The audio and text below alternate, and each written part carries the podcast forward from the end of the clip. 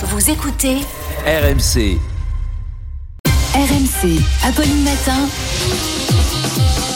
C'est tous les jours de manche. Et 8h19, c'est l'heure d'Arnaud Demange. Bonjour Arnaud. Bonjour à tous. Ah, quelle soirée, mes amis. On est en finale. Ça y est. Ah bon Charlie il a sorti son beau drapeau. Oui, oui, oui. On découvre les nouvelles. Euh, je sais pas comment c'était votre match, chers auditeurs, mais nous, on a fait ça tous ensemble. Emmanuel Le Chypre nous a fait découvrir son four à mini pizza, le fameux. Résultat, on l'a pas vu de la soirée parce que le de cuisiner 5 grandes pizzas, il en a fait 67 petites. En permanence. Mais c'est très bien, les mini pizzas. C'est la bonne taille pour Johanna, qui avait aussi sa mini trompette, son mini chapeau, son mini maillot. C'est notre petit Pokémon porte-bonheur. Charles a cherché des Marocaines tristes sur Tinder pour les consoler et des Françaises contentes pour fêter l'événement, toujours dans les bons coups. Et Apolline s'était peint les joues en bleu, blanc, rouge. Elle avait un maillot des bleus noué au-dessus du nombril, jogging talon haut, dans le plus pur style MILF streetwear. Oui, parce qu'on ne verra plus la, la supportrice croate sexy, mais il nous reste Apolline de Malherbe. Et elle criait à chaque fois qu'un Français perdait la balle, tu sais, en faisant un peu de respiration d'accouchement, là. à chaque fois qu'un Marocain tirait au but, hashtag ambiance. C'est- C'était très serré hein, cette rencontre, très tendue cette rencontre entre l'équipe de free fight du Maroc et Antoine Griezmann. Il a été partout. Vous avez vu un moment cette passe de Griezmann en 1-2 avec Griezmann pour lancer Griezmann dans la profondeur pendant que Griezmann et Griezmann muselaient leurs adversaires. Quel, quel talent, quel gardien ce Griezmann. Euh, dans les tribunes, 4000 supporters français pour 25 000 supporters du Maroc. À chaque fois qu'on touchait le ballon, il y avait des millions de sifflets. C'est pas facile de se concentrer. hein. C'est comme faire un mini-golf et à chaque trou, t'as un orchestre philharmonique bourré. C'est horrible. Bon, les le pauvres. parcours du Maroc était exceptionnel. Oui, Arnaud. je suis, je suis même un peu dégoûté pour les Marocains, alors que j'ai moi-même très peu de sang arabe, comme beaucoup de Versaillais. On est très pas nombreux. Les Marocains, voilà, vous aurez peut-être pas d'étoile sur votre maillot cette fois-ci, mais vous en avez mis dans les yeux de tout le monde. Merci à vous. Emmanuel Macron s'est réjoui de cette victoire. Tu m'étonnes. Rien de tel qu'une finale de Coupe du Monde quand t'as tout un tas de trucs désagréables à annoncer à un pays, quand même. hein.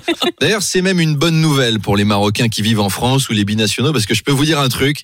Si jamais votre équipe avait éliminé les Bleus, donc les seules personnes qui apaisent les Français en ce moment, il vous l'aurait jamais pardonné, le président. Chaque franco-marocain, vous auriez eu un contrôle fiscal, des courriers de l'URSSAF. Tu t'appelles Mohamed, tu traverses en dehors des clous face à un flic dont l'équipe a perdu en demi-finale de Coupe du Monde face à ton pays. Accroche-toi, mon gars.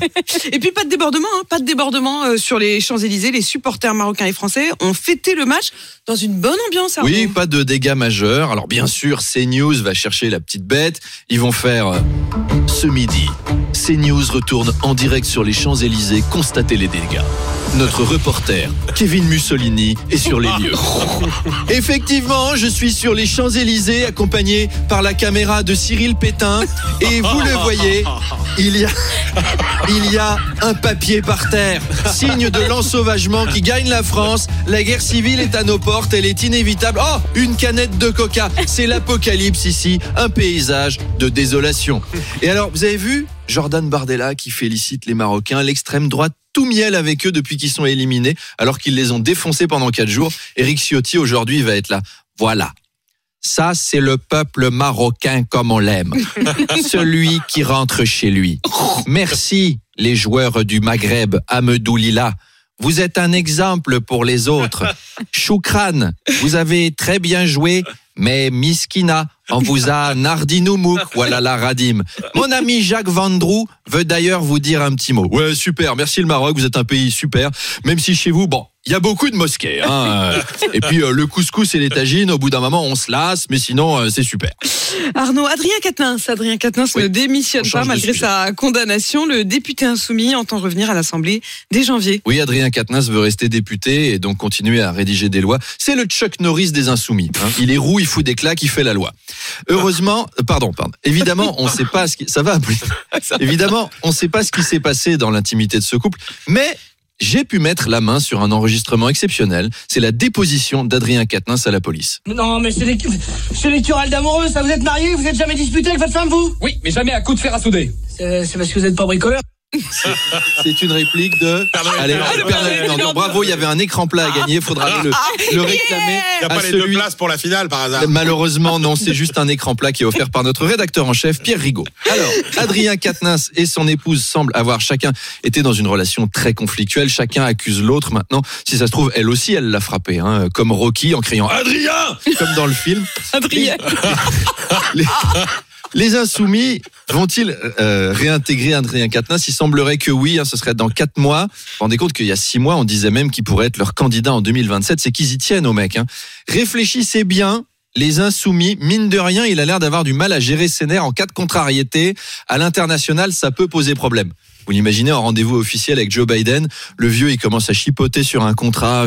Finalement, je vais peut-être pas prendre les huit sous-marins supplémentaires. L'autre il va se lever, il va renverser la table. Tu vas le signer ce putain de papier? Et une grande tarte dans la gueule du vieux. Le dentier sous un meuble, le traducteur. Coup de fil, coup de fil à, à, à l'Elysée. Ouais, Adrien, ça va ton voyage? T'es en garde à vue. Ah merde Si jamais il négocie avec la Corée du Nord, j'espère que vous avez un abri anti-atomique dans votre jardin. Hein. Parce qu'on se dit, ouais, c'est des communistes, ils ont la même coiffure, euh, ils vont bien s'entendre. Mais il a, Je l'ai, l'image. il a l'air... Il a l'air soupe au lait. Apolline, si vous le recevez en interview, parce qu'il va revenir, gardez le casque du scooter avant de lui poser une question qui fâche. Voilà, je me contente de mettre le problème sur la table. Vous en faites ce que vous voulez. Allez, à demain.